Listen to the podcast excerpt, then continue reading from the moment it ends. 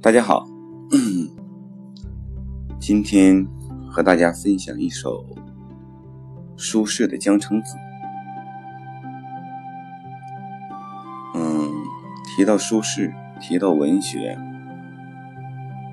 啊，其实想说的东西很多。一直以来，中国的文学没有脱离四个主线：死亡、爱情、演绎、思乡。中国的文学作品一直围绕着四条主线在做。啊，当然，时不时的会有一些其他的小类出现，但它不是主流。这四条主线不仅是中国的，纵观世界文学史，这也是四条主线。之前跟大家说的海明威，实际他就是在死亡方面描写和心境，确实超于常人。嗯。苏轼的《江城子》有很多首，今天跟大家分享的这首《江城子》是乙卯正月二十日夜寄梦。嗯，很多人都听过这首词，但是可能没有什么记忆了。这是一首很出名的词。实际我一直在跟大家强调和主张的是。读一篇作品之前，先了解作者，作者的人生经历和他的文学作品是密不可分的。同样，我们今天分享的苏轼的《江城子》，也应该对苏轼有一个简单的了解。实际，苏轼和中国古代很多文人都一样，生活在夹缝之中，完全是一种活的怎么说呢？因为文人有傲骨，有傲骨就喜欢说实话，所以他们经常受到排挤。这件事儿在苏轼身上。也体现的很明显。实际大家叫他苏东坡，他的名字叫苏轼，字子瞻，四川人。二十一岁中了进士，走上仕途。他走上仕途之后，一直不顺，不顺在哪儿呢？他正好赶上王安石变法。大家知道，王安石是北宋的著名政治家。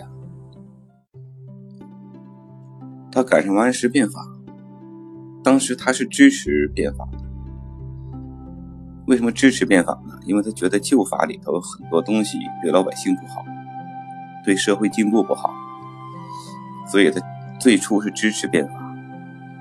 可是，在变法的过程中，他发现王安石的路走的太极端，把所有旧的都推翻了。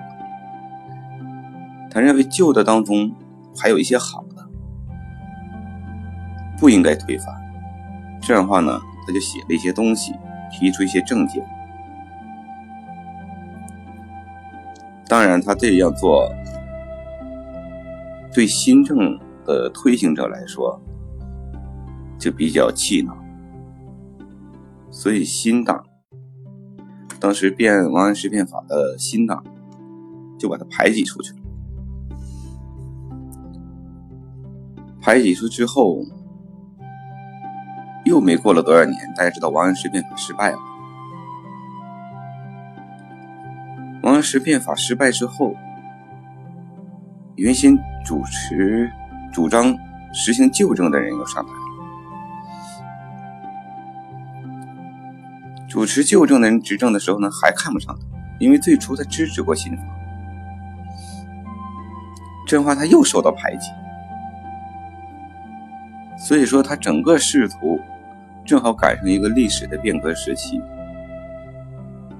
变法的前后，新法和旧法一个斗争的时期。所以这种情况下呢，受到排挤之后，他就很不得志。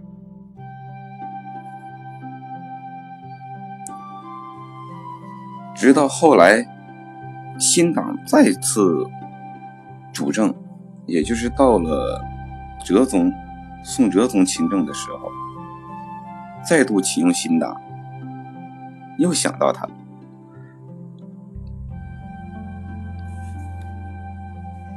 这样一来一去，一来一去，他的一生都是在新旧党的政治漩涡里旋转。但呢，他又有自己的主张，因为旧政有不好的地方，但还有相对可以保留的东西。对新政呢也支持，但是因为新政很多东西操之过急，而且很多东西不切合实际。实际他说的是一个中非常中肯的话，但是这就成了老百姓口中的蝙蝠。为什么说是蝙蝠呢？朋友们都知道蝙蝠的故事。蝙蝠是长了个老鼠的身子，然后长了个翅膀。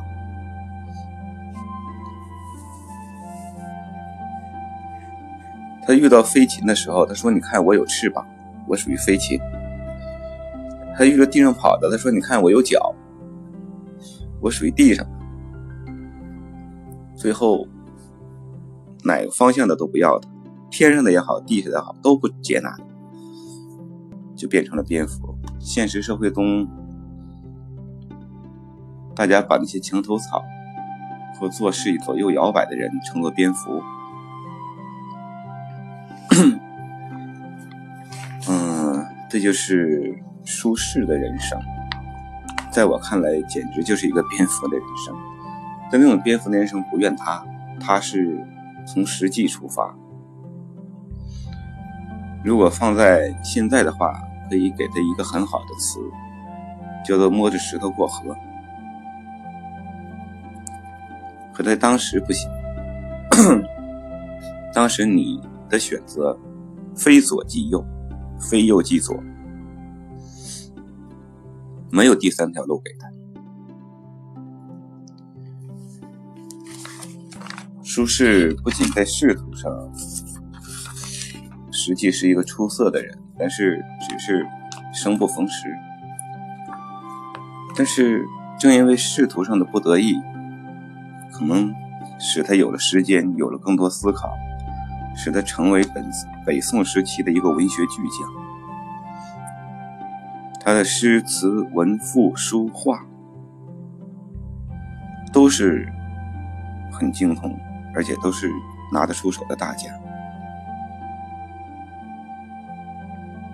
就是这样一个人，最终死在了从海南岛回归的路上。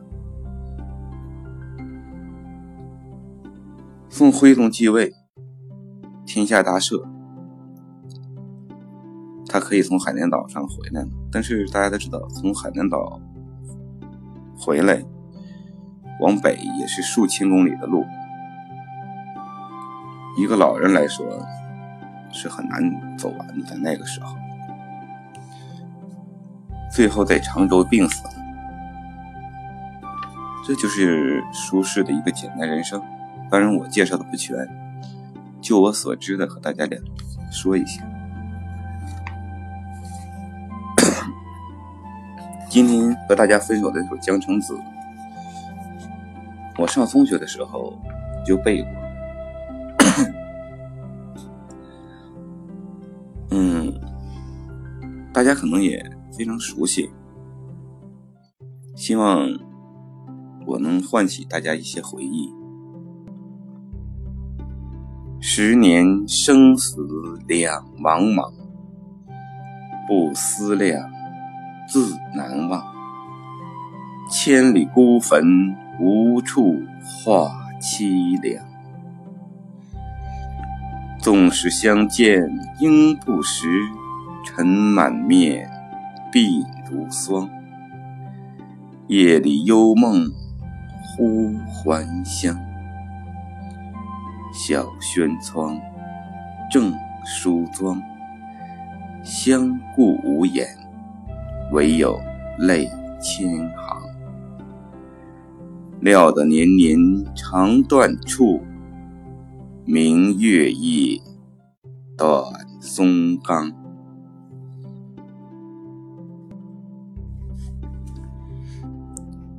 这是他写给他亡妻的一首词。他写这首词的时候。正是四十岁，已届不惑之年。嗯，当今社会，如果说当今这个时代活到四十岁，可能正是风华正茂。可是，在古代，四十岁的时候就已经是接近老年了，因为古代的人的寿命短，非常短，能活到七十左右的非常之少。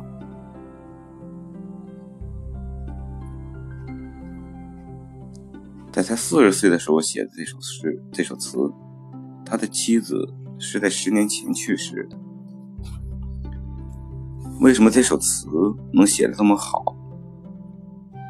实际，我也一直强调的是，写东西一定要来源于生活，有生活的积淀，你才能写出好的文章来，好的作品来。他之所以能写悼念他亡妻的词写的这么好，是因为他们夫妻感情非常好。他的妻子也是一个诗词方面、诗词书画方面很精通的人，所以说年轻夫妻在一起玩的时候，而且双方又都喜欢这个东西，他们玩的非常好，而且他妻子很理解他。他妻子理解到他什么程度呢？当时有一个事儿，有个记载说什么呢？说两个人在夜里看花，看到花之后，他的妻子就说：“春月胜于秋月色，秋月让人凄惨。”春月令人和悦，可招赵德林被亲此引此花下。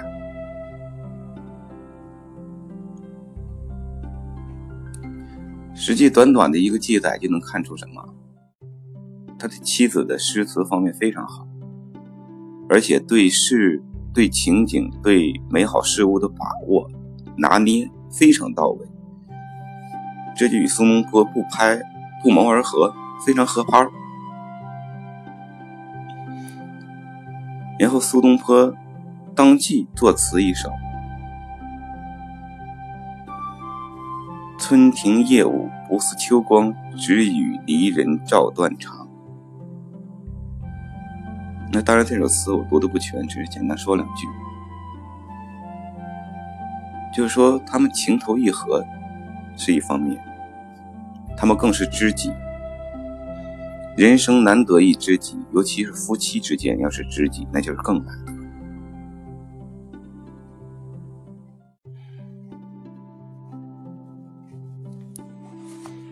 嗯，有的时候啊，夫妻之间相濡以沫很容易做到，倒是相是相互知心知己。有时候很难，尤其苏东坡写这首词的时候，正是他不能说穷困潦倒，正是他仕途上非常不顺的时候。他的仕途一生也不顺，但是这段时间正是苏东坡被贬外地，在山东的时候写的，仕途不顺。亡妻不在，夜里又做了一个梦，梦见自己的妻子在窗前梳妆，而且在梦境中又无语。梦里又，我不知道大家有没有做过梦，有的时候做梦的时候会有那种感觉，想说的话说不出来，所以。他的这首词完全来源于生活，来源于真实的感受，写出了“相顾无言，唯有泪千行”。他在这个年纪、这种生活状态下，又想到了，又梦到了他的妻子，那种心情，大家可想而知。所以才创作出了这么一首千古流芳的好词。嗯，应该是千古流传啊，不是千古流芳。嗯，所以说，人很多时候春风得意马蹄疾的时候，未必能想起旧人。越是在穷困潦倒，越是在人生不顺的时候，才能想起一些曾经帮助过自己的人，曾经和自己相偎相依的人。而那个时候想到这些人的时候，心里头那种五味杂陈，更是难以接受。